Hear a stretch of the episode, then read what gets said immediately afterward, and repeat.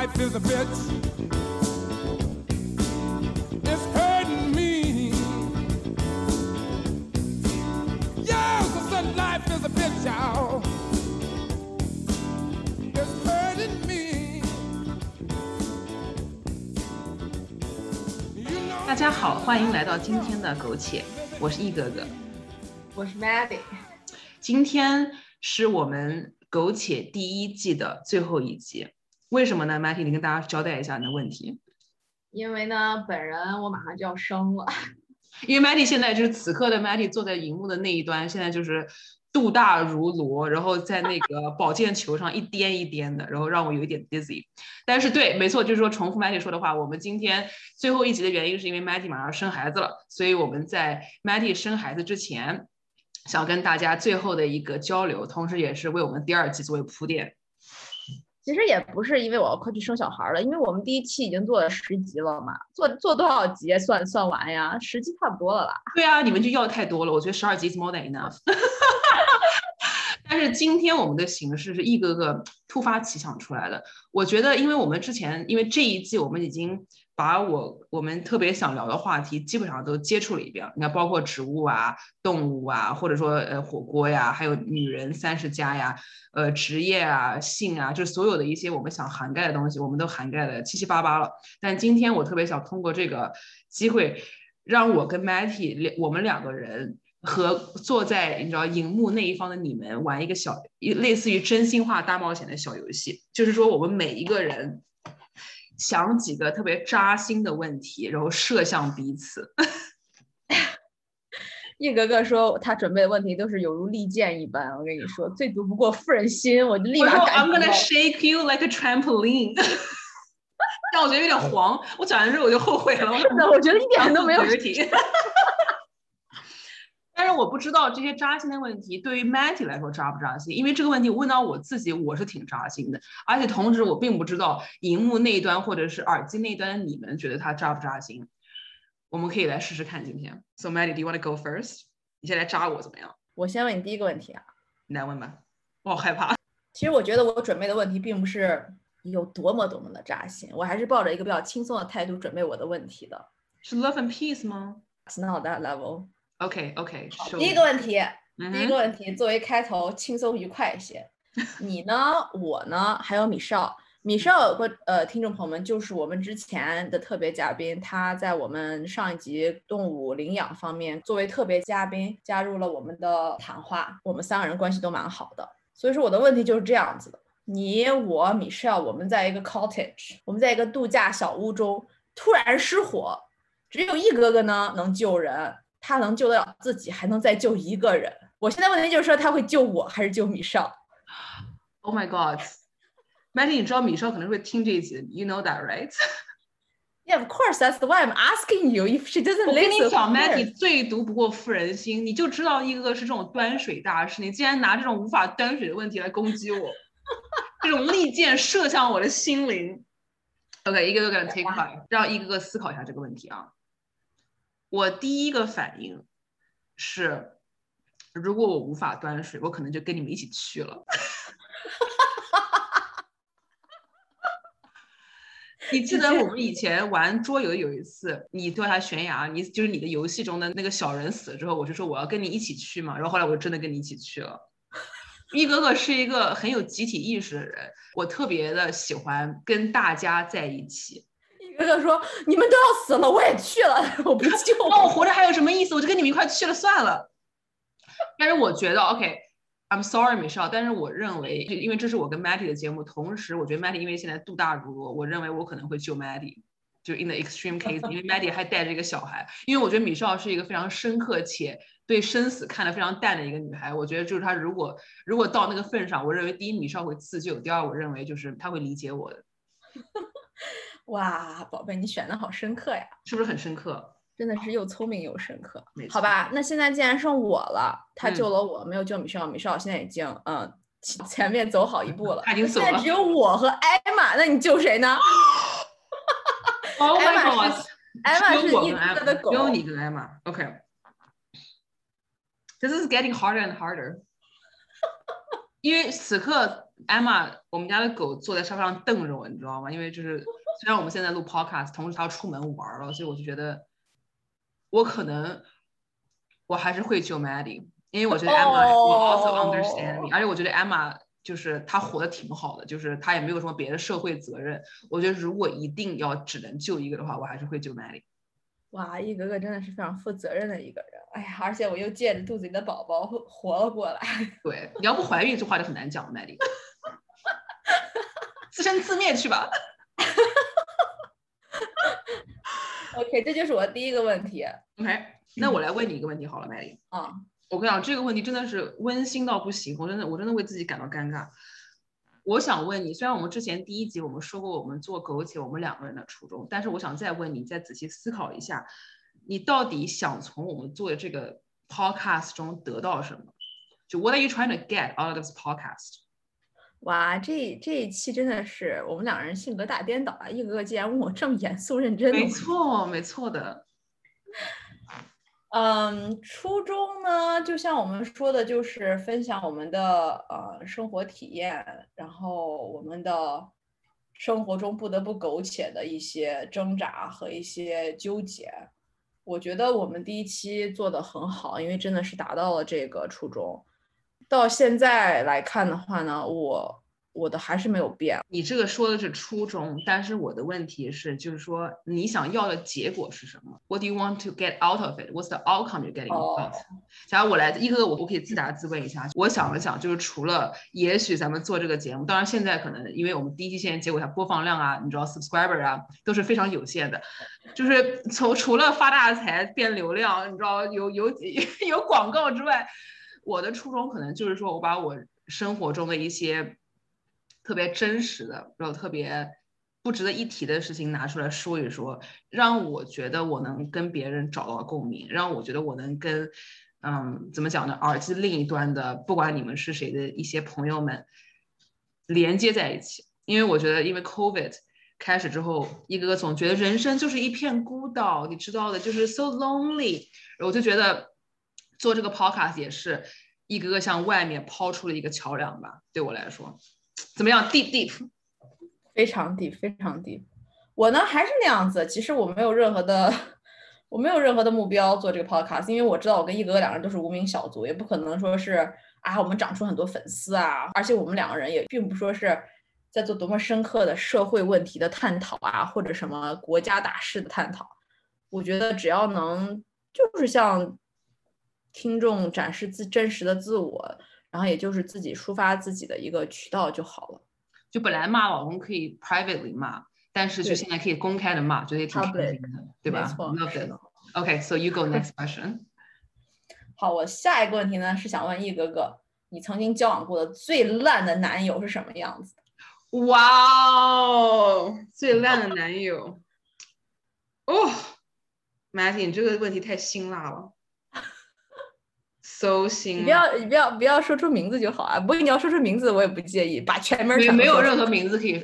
最烂的男友，一个个可以。这个问题，我觉得我可以这么回答，我就是说，I'll twist it this way。Instead of 最烂的男友，我可以回答你，就说我在感情世界里发生过我觉得伤伤害我最深的事情。你觉得这样 OK 吗？OK OK，那我们就说这个人做出，就是在这段感情中发生伤害你最深刻的这个时候的这个男友，就是最烂的男友。OK，OK 好 OK OK，那还好这个男友他不会听到这个 podcast，要不然他就你知道，我们也算是 we're kind of friends，so like this is a little awkward，but I'll share anyways。OK，这个男孩我们交往的时候，我们都彼此都很年轻。这个男孩不是说他人品不好或者怎么样，但是在我们交往过程中，一个个发现了，在他的过去的世界里面有一个特别关系好的女性友人。麦，你知道女人的那个直觉啊，就是那个女人的第六感，就你看到一个人，一看到一个女的，不你不管你看到谁，你的那个 radar 或者你的这个，你的汗毛都会往上竖，你知道就就是 you know 就 who you're looking at，所以当这个女孩出现在我们的关系中，一哥就感觉到了很强烈的不安全感和很强烈那种被威胁的感觉，就一种母狮子。嗯，出了门，今天另外一个母狮到你到你的到你的领地里面拉了泡尿的感觉，你懂我的意思吗？就是 you're in my space。然后当时一哥当时太年轻，就当时我想把我的这种嗯心里的这种感受去跟我当时的这个男朋友交流的时候，我们每一次交流都以吵架。告终，然后我们每一次的交流都以就是毫无结果，就是她的男朋友就说那就是我的朋友，就是你想怎么怎么怎么样，就是我他会让我觉得我是那个有问题的人，然后这件事情困扰了我长达两三年的时间，导致那段时间一个就是嗯，我因为我觉得二十几岁的时候很多女孩就是我们的自我并没有建立的特别的明确，就是我们不知道我们是谁，我们很容易被外界所影响，对。当那种你的人在那个时期的时候，就是我对他的嫉妒或者我对我男朋友的不满，我化作为一种我去模仿他人的一种动力。然后我想说，哦，这个女孩这么好，既然我男朋友这么喜欢她，那她一定是个很棒的人。就我潜意识里觉得，OK，她做什么都对，所以变成了一种嫉妒或一种羡慕，或者是一种就是你求而不得，然后你开始看他的社交网站，你开始就是你翻他的东西的那种对那种那种欲望，你明白吗？然后这种欲望。你在做一些其实不是自己自然而然会做的事情，就是 even 我当时的职业发展都差点因为这个女孩而发生改变，而且同时我并不自知，我还在洋洋自得，所以。当我再回头看这件事的时候，当然就是说后来我跟这个男朋友不是因为这个女生，就我们后来是因为别的事情，就是完全就是走不下去，我们就分开了。然后我们直到今天，我们也不是那种就是就我们还是能见面，还能说上话的朋友。但是我每每想到那两年，就是我的精神状态和我的这个价值观的这个变化，我都会为自己感到非常惋惜。我觉得我浪费了我自己的时间。虽然我们并没有完全的走歪，但是我差一点点就因为这么小的一件事情走歪了，所以我觉得就说，嗯，不知道就是观众同学有没有任何就是说你在生命中或者感情世界中有过这样子的经历，就是你总觉得自己好像你觉得你自己是对，但是别人说你不是对，你就不知道自己在干什么的时候，我觉得还是要以自己为重啊。没错没错，就是还现在变成了一个个心中没有过去的一道坎儿。就我一个每每想到这个事情，到今天我还是会生气。但是这两个人在我生命中已经完全是陌生人了。但是想到这个事情，我还是会为自己伤心。嗯。好的，那听众朋友们，有如果有这样男友哈，他不去尊重你的直觉，不去尊重你的，不是说是你见哪一个女人都会嫉妒发狂，没错没错，激动，而是你真的是就就是有一种不好的感觉。对对，他不尊重你这种不好的感觉的话，那立即分手，不要在一起。我觉得就是你就你不管说男友吧，你或者说家里面人，或者说你的朋友，或者说你的同事，因为我觉得人跟人之间相处，它就是有一个磁场的。当你就说。这个磁场不合，或者就你就 feel it right away。我觉得你可能给他个两三次机会。如果你一直 const，因为 if you constantly feel the same way，我觉得你只能去远离他。嗯，因为就是一哥在职场，我也碰到过类似这样的人，就他把他的感受加在你身上，让你觉得你是有问题的那个人。没错，我觉得这种事情屡屡发生，频繁发生。而且我认为我不是，我觉得肯定很多女性都有跟我同样的经历，所以我特别想把这个声音经过 Matty 的这个真心话大冒险，就是 deliver to everybody。Who is listening？好的，你的第二个问题是什么？我的第二个问题是，OK，Maggie，我觉得我这个问题，我觉得你可能答不上来，因为我觉得你是一个心智特别健全的人。我觉得这种事只能会发生在……谢谢表扬，来试一下。我觉得你是个成熟的大人了，But I have to ask，因为每个人都会说有一句话叫 “Grass is greener on the other side”。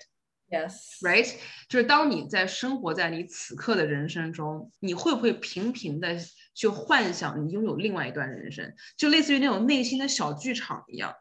你有没有任何一个时刻，或者你戴着耳机跑步，或者当你去遛狗，或者当你上班，你有一个放空的时刻？你你人就已经不在加拿大，不在蒙特利尔，你不是某个人的太太，你不是马上就要生小孩的妈妈，你的那个情景是什么样的？嗯，这个问题真的非常好啊。其实我理解你说的，为什么可能这个问题我答不上来，因为我现在的确对自己的生活非常的满意，呃，要想换什么我都不会去，就不会去改变它。但是我可以用一种就是自己能自己能期待自己还能做什么的这种角度来回答这个问题。如果说我现在什么其他什么都不用想，不用想自己的责任，不用去想自己的现在的这些关系。那我第一件很想做的事情就是，其实是在国内陪在爸爸妈妈的身边，做一个自己觉得有意义的一个小生意吧。我觉得我会做这样的生活。这就是你你的内心的剧场，就是这个，就是你在国内做小生意，开心的陪着。家人在一起，是的。第二个呢，温馨哦，我的妈呀！继续说，继续说？我都太温馨了，so heartwarming. It's almost a little too positive for me.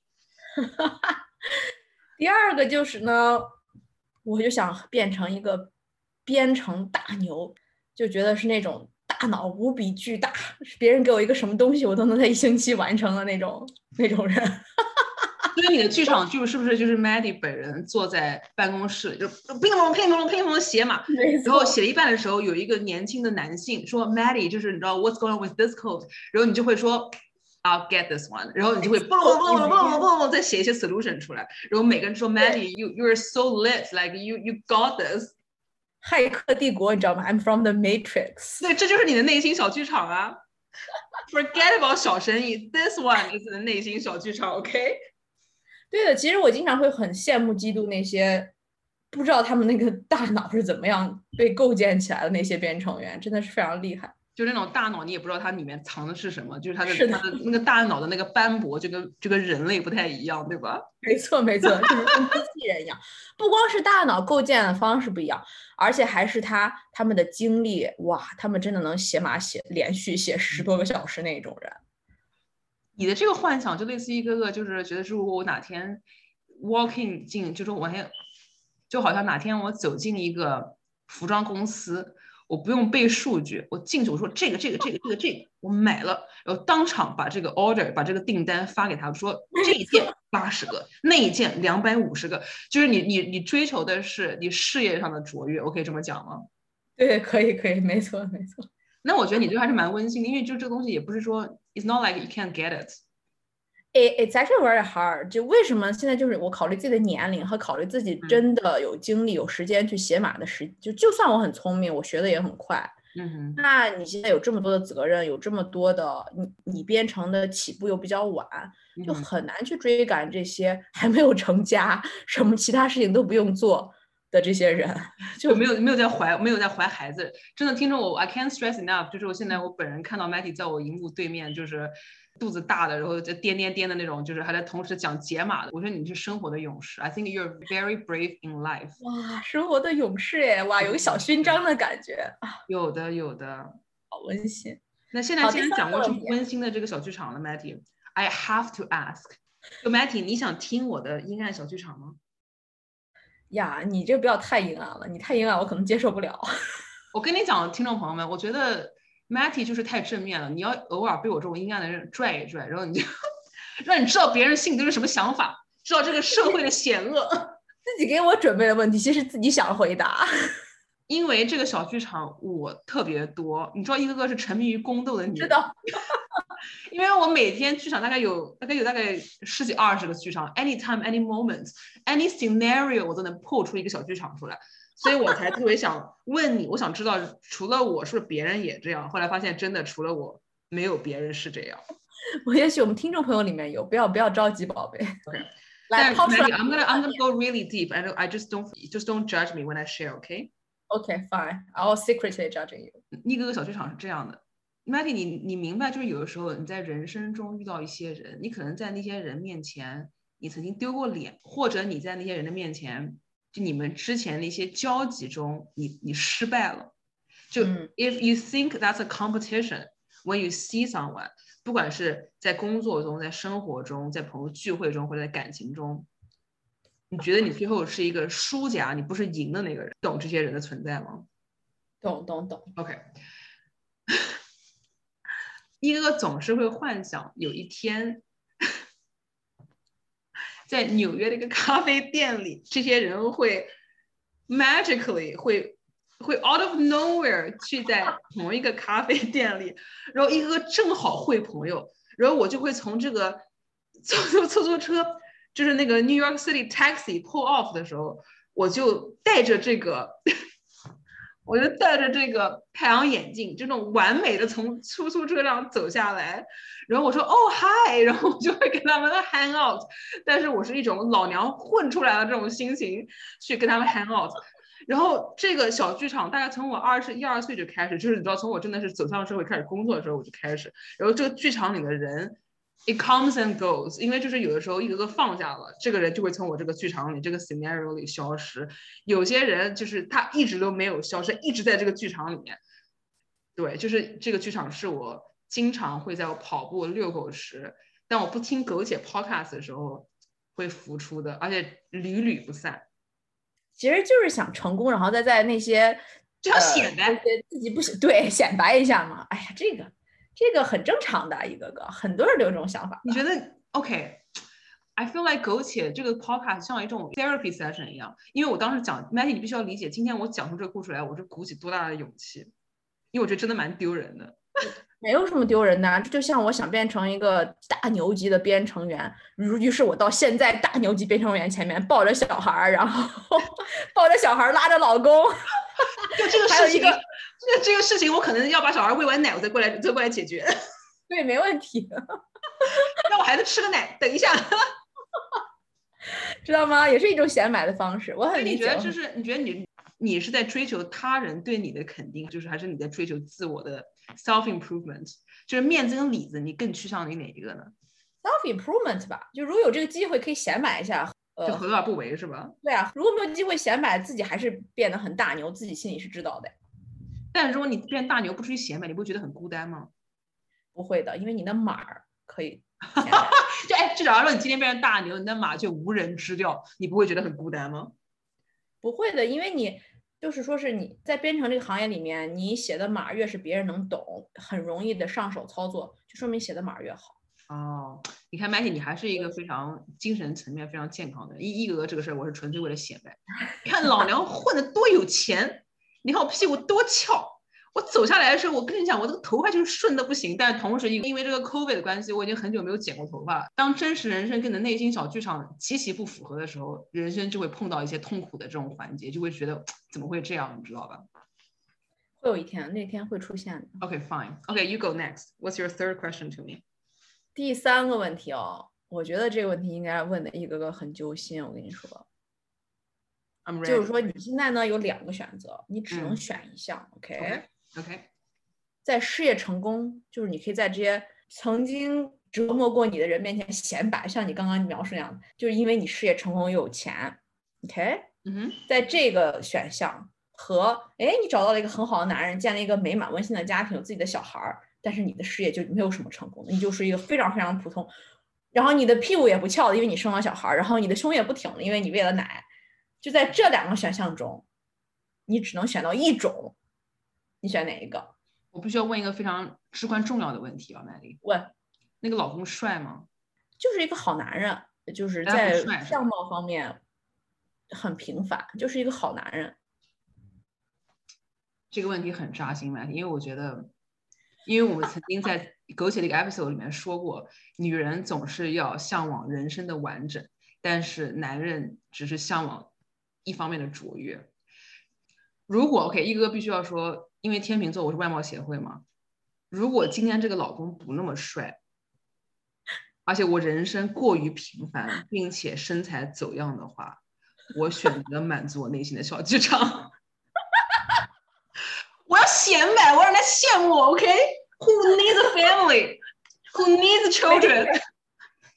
I like it，不是因为你知道，就那 Matty，就是我那个内心小剧场，我觉得一定是你就是求而不得或者你想要没要到的东西。当然，我觉得真实人生中不代表你有着完美的事业，你就不能拥有一个平凡的家庭，也不代表你拥有平凡家庭之后你不能有事业，也不代表你不会变成事业既不成功，同时也不拥有平凡家庭的人。所以我觉得人生如果能给我一个二选一的选项，我觉得已经很幸运，就你起码能占到一头。我觉得人生都不算是白活。我现好喜欢你的这个态度，好 乐观。就是如果我得不到一个帅哥的话，而同时我能我能自己给自己成就一番事业，我自己可以自给自足，我可以想买什么就买什么，或者我可以给我的家人很好的照顾的话，我觉得我人生已经很成功了，我就不需要更多的别的东西来满足自己了。你明白我意思吗？当然，就说这段时间我必须要说，就是我我不知道听众朋友们有多少个人像一哥哥一样是单身，是未婚未育啊。我自从大概过了二三十二三岁，就今年开始，我我开始觉得小孩也蛮可爱的。因为以前我看到小孩，我就那种有，我就我就会我就会默默，就我不会，I won't say it to the kid's face，但是我会觉得嗯，好乖，好可爱哦，然后我会默默的走开。但是今年我会慢慢的觉得，我有几个朋友生出来的小孩真的挺可爱的，而且我真心的愿意跟他们有一些交流跟交集。我开始对晚辈也开始有了慈祥的那种，我我有了慈祥的长者的那一面。所以我开始觉得，如果有个小孩，maybe it's not end of the world，maybe I can still get it。但是。这个纠结就是说，我觉得也是，我觉得人生态度就是你与其在家里思考就是纠结要什么，那还不如就是人生就这么过下去吧，过到哪里算哪里，苟且的过下去，苟且的过下去。你觉得呢，Maddie？有了，不错，很好，很好，我很喜欢你的回答。你很喜欢我的问题，OK。嗯。最后一个问题从我这边的啊，我一共今天一共准准备了三个问题，这个问题超扎心，Maddie，Are you ready for this？Yes, I'm ready. 你生孩子，对，生完孩子之后，你最害怕的是什么？在你人生中，就 What's the worst that will happen to you？最害怕的，我有好多项呢。慢慢来，我们有很多时间。两个大头吧，Maddie。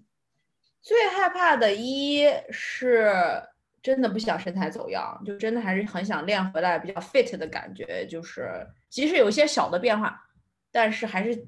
最重要的是自己有一个看起来很健康的一个，就是就是 you want things where they are, you want perky body now. Yeah, exactly. Very very solid point. Keep going. 嗯，第二个呢，最害怕的就是没有时间，变成了一个围着孩子连轴转的妈妈，就没有了自己生活的中心。这点我也非常担心。就你怕，就说你失去自我了，失去了自己现在的生活。为了小孩，没错。第三个担心的呢，是担心跟老公的关系会受到影响，因为毕竟责任多了，小的事情、杂的事情多了，就会两个人的态度可能会有些不耐烦，或者对对方没有什么耐心。嗯，那这个时候呢，肯定会影响婚姻的关系。我就个人来说，我是非常不喜欢我们中国式那种家庭婚姻，就是生了小孩之后，父母做的所有的事情其实都不是为了对方了，而只是为了这个小孩子。我是个人非常不喜欢这种风格的。我认为小孩子出生了，你你把他抚养成人，他有一天总会走开的。其实对你来说最重要的还是你的伴侣。我觉得你说的很对。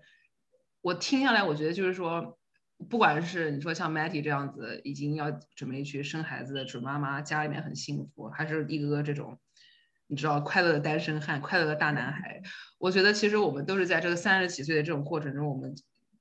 几乎是一种对生活的抵抗，或者是对生活的不妥协，你觉得呢？就好像觉得前方是一条中年人生的路，就是说你不管这条路怎么走，不管你知道你你总是人总是会变，人总会越长越大嘛，越长越老。就是在我们迈向真的从青年迈到中年的这段路，我们能不能在能过得不错的情况下，不对生活妥协，不想变成生活里特别那种纠结，或者是特别。不好看，或者是特别残酷的那一面，没错。因为一哥，我总是在想，就说做生意的时候，或者说你上班的时候，你总是会。嗯，去计算一些，你会计算盈利，你会有很多各种各样的问题，你会想，就说都是非常现实问题摆在我的面前。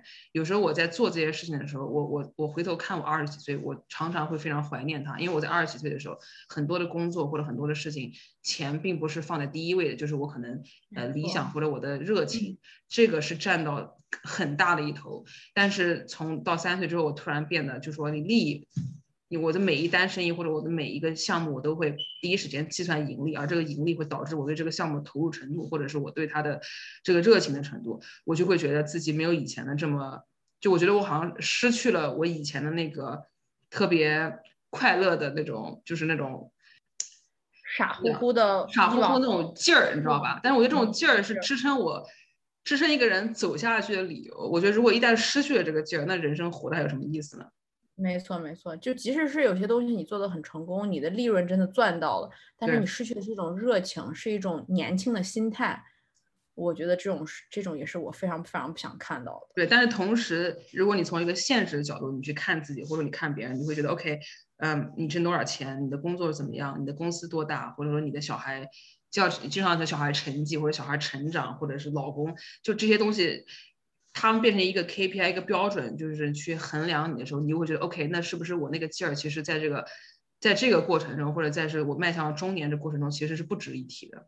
我这这个是一个非常矛盾的一个事情，就到这个点上，我都没有想明白这个问题，就是我到底是应该一头扎进这个这个这个人生的这个洪流中，然后就让自己就是这样就这么去吧，还是说我还是一直就是 pull myself back，一直纠结，一直去想这些问题。我这个为什么我想做苟且的原因，我觉得就是说，我觉得在我的现实的生活中，my day to day life，我就我已经没有任何一个。空间去让我去聊这样的一个事情，或让我去抒发这种方面的一种纠结跟这种情感。是的，是的，对我来说也是一样的。嗯，My God, Maddie，that's some deep shit。对呀，对呀，现在也就是说我们苟且呢会呃休息几个月，然后我们回来以后呢，当然我们会谈一些另外的一些话题。我觉得咱们下一季我我很看好。I don't know why. I think it's gonna take off 我觉得，我觉得我们苟且下一季，因为之后我认为我们人生都会有一个新的 progress。Let's hope there's actual new progress。然后我们有新的感想可以会或者新的纠结可以带回来给大家。就是我们的纠结也是你的纠结，你们纠结也可能是我们的纠结。所以我觉得大家还是要让我们这几个月让一哥哥先去做做生意，让 Mandy 去生一生孩子。等到他那个孩子就是不闹腾了，我们会第一时间返回来和大家再次见面的。没错。谢谢大家对我们的关注，尤其是那二十多个呃 subscriber。你不要把名，你不用把数字讲出来，Maggie。我们要说感谢所有的厂商和所有的 subscriber 对我们的关注跟热爱。直接拿一个名单出来念，十秒钟就念完了。没有超过五分钟，很多很多人。那我们下一期再见喽！下一期再见，拜拜。Bitch out.